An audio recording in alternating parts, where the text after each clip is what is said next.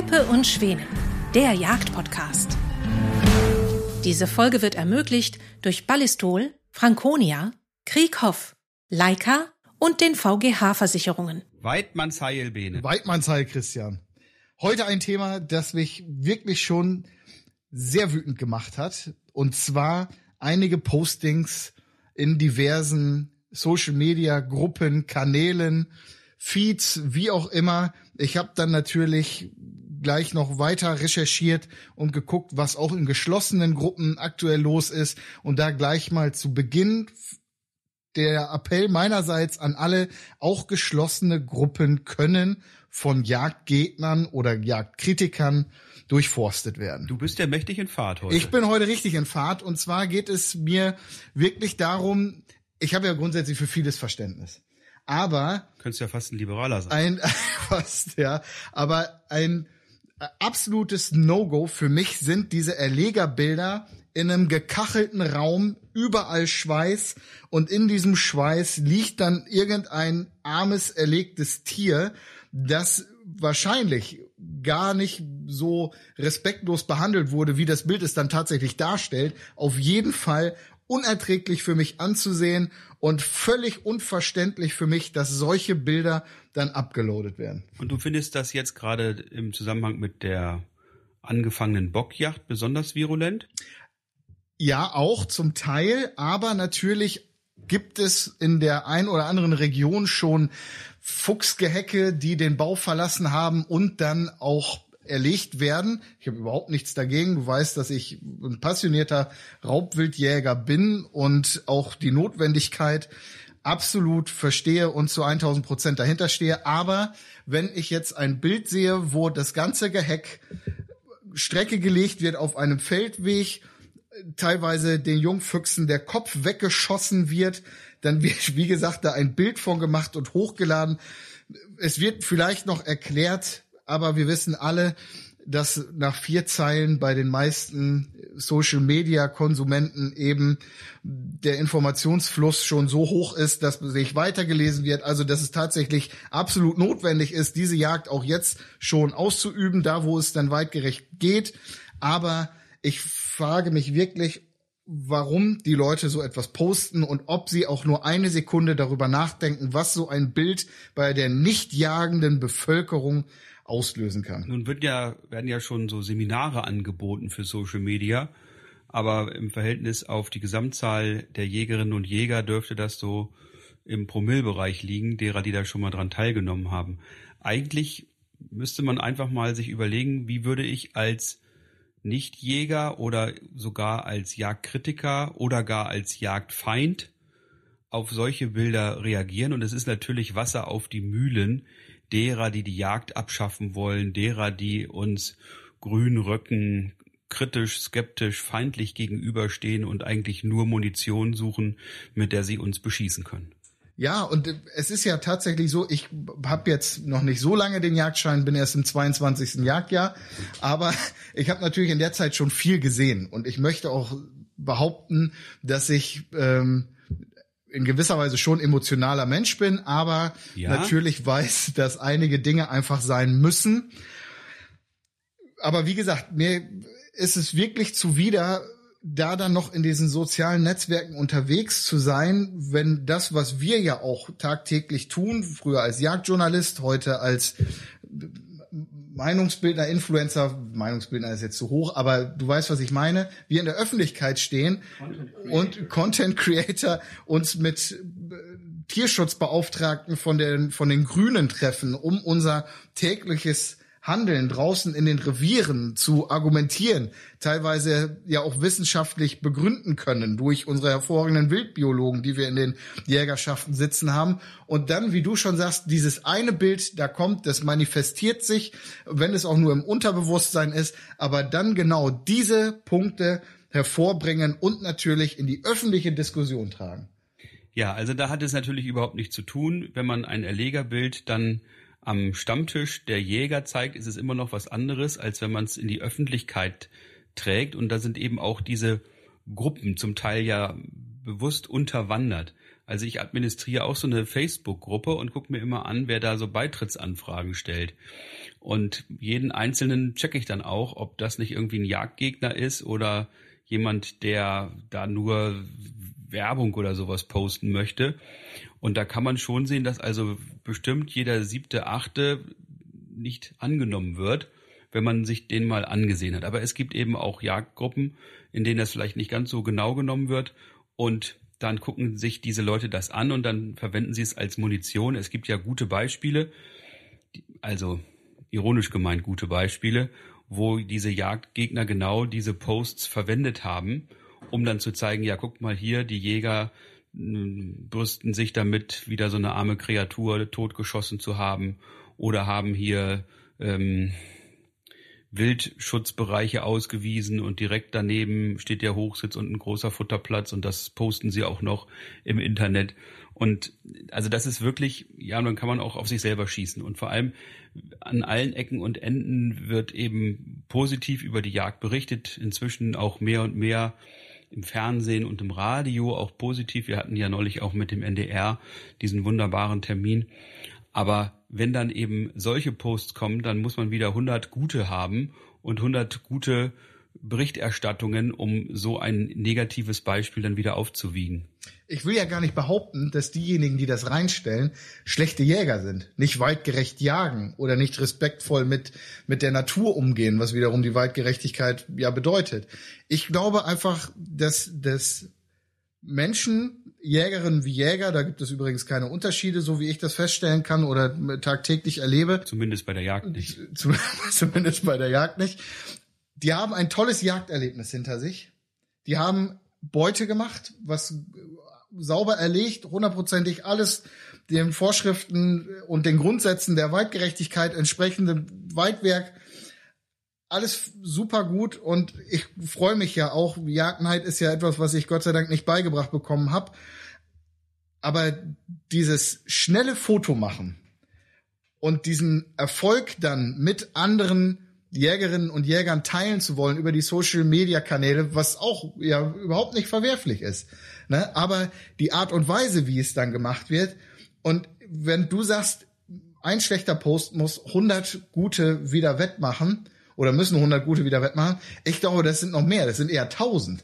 Weil eben dieses eine schlechte Bild, dieses respektlose Fotografieren, wie gesagt, nicht respektlose Jagen oder was weiß ich, die Grundhaltung mit Sicherheit nicht, aber dieses respektlose Fotografieren, wenn wir es diplomatischer formulieren wollen, dieses unbewusste Fotografieren, das, das ja, ich, also wie gesagt, da mein Appell und deswegen haben wir uns ja heute auch spontan hier zusammengesetzt.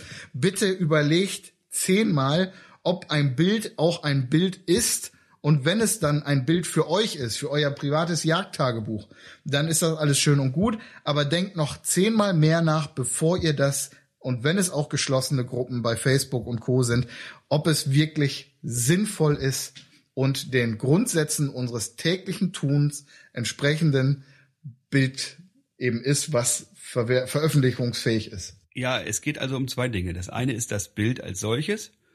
Und das kann man ja machen und das kann man für sich machen und auch für sich behalten. Und das andere ist das Veröffentlichen in irgendeiner Form. Und liebe Leute, glaubt doch nicht, dass nur Jagdgegner eure Gegner sind, sondern da gibt es eben auch in den eigenen Reihen genügend Jagdneider, die dann solche Bilder mit dem entsprechenden Verfasser geschmückt auch mal weitergeben, um dem mal so richtig einen mitzugeben. Und wir haben das schon erlebt, dass also Bilder bei WhatsApp weitergeleitet worden sind und dann plötzlich an ganz anderer Stelle angekommen sind bei den Jagdbehörden. Da wurde dann auch nachgefragt, hatte der denn den Hirsch überhaupt frei? Und dann gab es auch über gescheiterte Jagdfreundschaften dann auch mal Anzeigen anonymer Art mit diesen Fotos. Also man sollte sich sehr genau überlegen, was man fotografiert und wem man es zur Verfügung stellt. Es ist natürlich die Versuchung riesengroß, weil die Freude auch groß ist, weil man manchmal sogar übermannt ist von dieser Freude, von diesem Erlebten, von ergriffen ist ja geradezu äh, von dieser von diesem Einswerden mit der Natur und eben dort bestehen und Beute machen. Und da möchte man es allen eigentlich sofort sagen. Aber da ist es wichtig, das Foto zu machen. Wir haben es bei der Bundeswehr, ich weiß nicht, ob ich schon mal erwähnt habe, dass ich auch Warst bei der, du Bundeswehr, Bundeswehr? war. Nee, wusste ich noch nicht. Da haben wir gelernt, also bevor man sich beschwert, muss man immer erstmal eine Nacht drüber schlafen. Ja. Und so sollte man das hier auch halten, dass man also nicht gleich alles rausposaunt, was man nun für ein Mordsmolly ist und für ein tolles Erlebnis hatte, sondern eben auch nachdenken darüber, ob das wirklich alle toll finden, wenn man dieses Erlebnis mit ihnen teilt oder ob da eben Neid, Hass, Missgunst, Abscheu, Ekel, was auch immer, als potenzielles Gefühl erregt wird und das dann auf einen und auf uns alle Jäger letzten Endes zurückfällt. Ganz genau. Und das ist ja tatsächlich, du hast ja mal ein Bild von mir gemacht, wenn, wenn wir so Erlegerbilder machen von erfolgreichen Jagden, ähm, dass man sich da wirklich Zeit für nehmen kann und sollte, wenn es dann eben veröffentlicht werden soll. Und wenn Du man meinst, eben, als du mir dein Maurerdekolleté Äh, Ganz genau, hast. ja, was sich so magisch angezogen hat quasi. Ähm, und wenn man sich diese Zeit nicht nehmen kann, um ein ordentliches Erlegerbild zu machen, weil das Wild schnell in die Wildkammer muss, schnell aufgebrochen werden muss, wie auch immer, aus welchen Gründen auch immer, dann macht man eben einfach kein Bild. Dann hat man das in seiner Erinnerung oder man macht ein Bild für seine Erinnerung, das bleibt dann auf dem Handy. Ist dann auch immer noch die Frage, ob es dann noch da tatsächlich bleibt. Aber ähm, wie gesagt, es muss nicht immer alles fotografiert werden. Manchmal sind die gemeinsamen Erlebnisse ja auch vollkommen ausreichend. Ja, und das ist eben wichtig, dass man wieder gemeinsame Erlebnisse hat und nicht nur eine virtuelle Welt hat und erleben kann, sondern dass man auch wirklich mit Jagdfreunden so etwas zelebriert. Und wenn man eben ein besonderes Jagderlebnis hat, das auch mal wieder feiert. Und dass man auch mal seine Freunde einlädt, es muss jetzt nichts Großes sein, da kann man auch mal ein paar Wildbratwürste auf den Grill legen und eine Kiste Bier daneben stellen. Das reicht doch völlig aus. Da muss man jetzt nicht ein Fünf-Gänge-Menü aus unserem demnächst erscheinenden Kochbuch nachkochen Ja. sondern da geht's eben auch rustikal zu, aber dass man mal wieder wirklich face-to-face miteinander zusammenkommt nach dieser blöden Corona-Zeit, endlich Gemeinsamkeit auch wieder pflegt. Und da ist es schön, dann auch eine Trophäe in die Mitte zu legen und sich zu freuen, auch vielleicht nochmal die Geschichte zu erzählen, den Freunden, wo es auch wirklich ankommt, wo es hinpasst. Wir hatten das neulich mit einem mit einer Gams. Ich war ganz ergriffen, als also diese Flachland-Jagdhornbläser das Signal perfekt blasen konnten, Gams tot. Und es gab hinterher ein Spanferkel und äh, Bier dazu. Und es war ein so schöner Abend. Da hatte ich gar nicht ähm, so mit gerechnet, dass das auch alles so gut zusammenpasste, so harmonierte, die Gesprächsthemen eben auch fokussiert war. Wir hatten Spaß, wir haben natürlich auch ein bisschen Witze gemacht und gefrötzelt, ob der Kondition da oben im Berg. Aber es hat, war ein wirklich wunderschöner Abend und das müssen wir viel mehr machen. Ladet eure Freunde ein und dann gemeinsam was trinken, gemeinsam was essen, gemeinsam die tollen Erlebnisse in der Natur nochmal rekapitulieren, dort, wo sie hingehören und nicht bei unseren Kritikern oder bei Menschen, die eben auch Jagd als solche überhaupt nicht verstehen, bei denen eben der Strom aus der Steckdose und das Fleisch aus der Plastikpackung im Supermarkt kommen.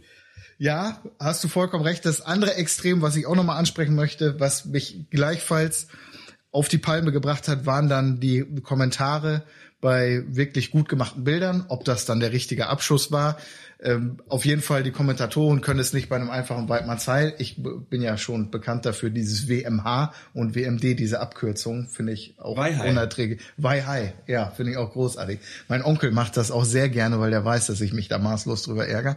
Ähm, maßlos ist jetzt auch maßlos übertrieben, aber äh, um in Maßen Ja, wieder lass uns doch Maß halten. Maß halten, genau, und nachher noch eine Maß trinken. Aber Hat Ludwig Erd schon gesagt. was ich auch nochmal an dieser Stelle, wenn wir über die sozialen Netzwerke sprechen, sagen möchte, überlegt auch, bevor ihr etwas kommentiert, ob es denn eurer Meinung bedarf zu diesem Thema. Jagdneid haben wir gerade schon angesprochen, ganz hoch im Kurs, diese Tastaturhelden, die dann die Weidheiligen spielen und ähm, tatsächlich ästhetisch gut gemachte Bilder in einer Art und Weise kritisieren, die unter der Gürtellinie sind und vielleicht aber auch auf der anderen Seite nicht jeden Beitrag kommentieren, der vielleicht genau so ein Verhalten auslösen möchte. Das gilt ja auch durchaus für Kollegen deiner Zunft. Ja, wer ohne Sünde ist, der werfe den ersten Stein. Ich habe jetzt erst gedacht, du willst auf die Förster wieder ansprechen, aber du möchtest wieder Konfessionsbashing betreiben. Nein. Ist gar nicht schlimm. Nein, die, ich meine, nein, nein, Profession, nicht Konfession. Ach so, alles klar. Also doch das Förster. Nein, also die der schreibenden Zunft. Die, okay, ja. Ja, also da sollte sich auch jeder mal erstmal an die eigene Nase fassen und vielleicht äh, den Balken im eigenen Auge sehen, bevor er den Splitter im Auge des anderen sucht. Ja, mit Kritik sollte man ganz vorsichtig sein, denn das Internet vergisst nie. Und wenn da andere Sachen dann wieder hervorgekramt werden, die man gerade kritisiert, die einem selber dann mal passiert sind oder eben auch von einem selber veröffentlicht wurden, kann auch bös nach hinten losgehen. Ja, denn wir sind alle nicht ohne Sünde, sondern kleine Sünderlein. Ganz genau. Ich möchte noch einmal zum Schluss dieser spontanen Teppe und Schweden Podcast Folge an alle appellieren. Gebt euch Mühe beim Fotografieren. Ich will jetzt nicht sagen der Feind, aber unsere Kritiker lesen immer mit.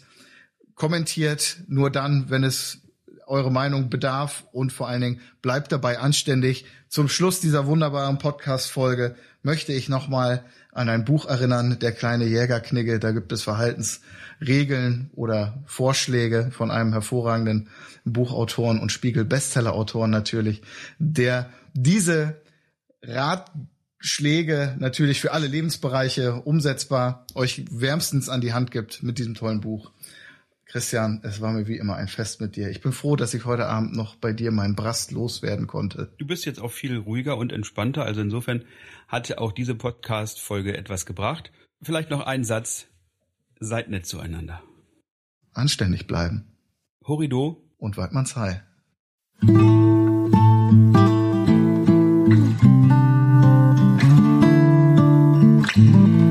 Vielen Dank fürs Zuhören. Diese Folge wurde ermöglicht durch Ballistol, Franconia, Krieghoff, Leica und den VGH Versicherungen.